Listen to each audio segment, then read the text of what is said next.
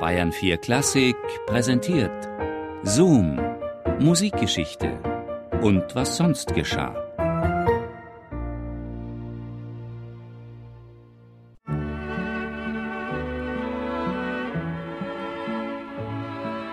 Lange war sie noch nicht her, die musikalische Weihnachtsfeier im Hause Wagner in Triebschen. Man schrieb den 25. Dezember des Jahres 1871. Cosima hatte soeben die Partitur des Herrn Professor Nietzsche unter dem Christbaum hervorgeholt und sich zusammen mit Hans Richter ans Klavier gesetzt. Nachklänge einer Silvesternacht für Klavier zu vier Händen stand darauf zu lesen. Frau Wagner zum Geburtstag verehrt. Die ersten Akkorde schallten durch das festlich geschmückte Wohnzimmer.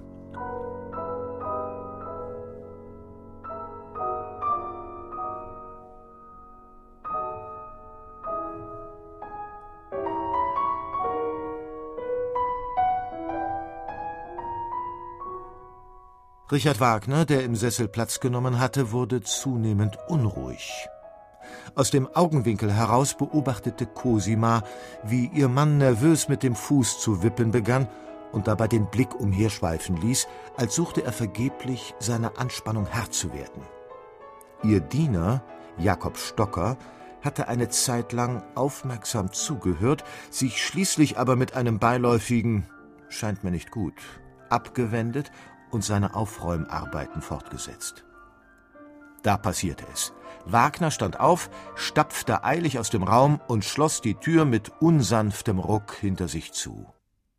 Cosima und Hans hielten, halb belustigt, halb erschrocken, einen Moment inne, bis der Meister plötzlich in ungehemmtes Lachen ausbrach, kopfschüttelnd zur Tür eintrat und etwas vor sich hin murmelte wie da verkehrt man nun schon seit anderthalb Jahren mit dem Menschen, ohne dergleichen zu ahnen.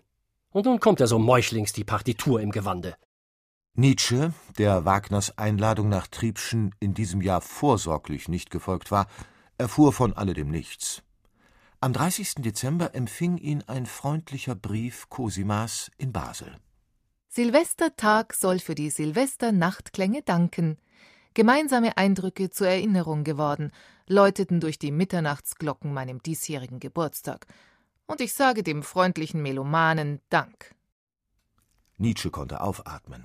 Er hatte Schlimmes befürchtet, wohl ahnend, dass seine Komposition auf Wagner einen lächerlichen Eindruck gemacht haben musste.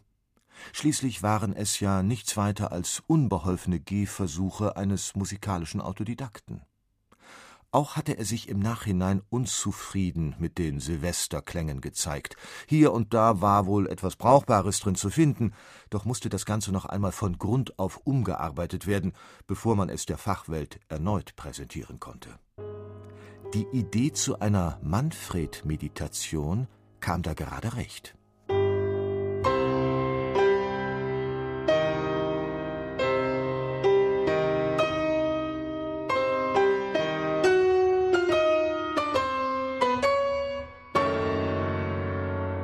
Ein ironischer Seitenhieb gegen den einstmals verehrten Lord Byron sollte es werden. Und eine Gegenouvertüre zu Schumann, dem süßlichen Sachsen, gleich dazu. In euphorischer Ranküne hatte er die Komposition gar Cannibalido überschreiben wollen. Zu besonnener Stunde jedoch wieder Abstand von diesem Gedanken genommen.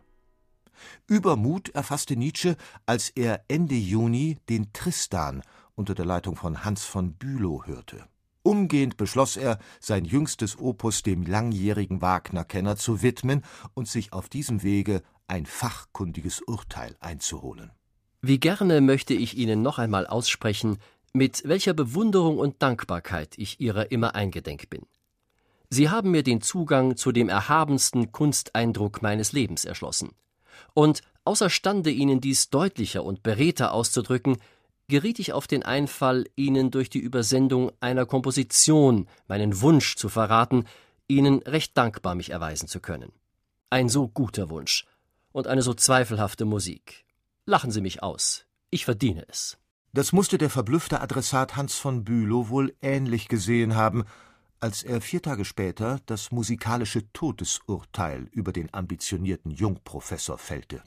Ihre Manfred-Meditation ist das Extremste von fantastischer Extravaganz, das unerquicklichste und antimusikalischste, was mir seit langem von Aufzeichnungen auf Notenpapier zu Gesicht gekommen ist. Mehrmals musste ich mich fragen, ist das Ganze ein Scherz? Haben Sie vielleicht eine Parodie der sogenannten Zukunftsmusik beabsichtigt? Abgesehen vom psychologischen Interesse hat Ihre Meditation vom musikalischen Standpunkt aus nur den Wert eines Verbrechens in der moralischen Welt.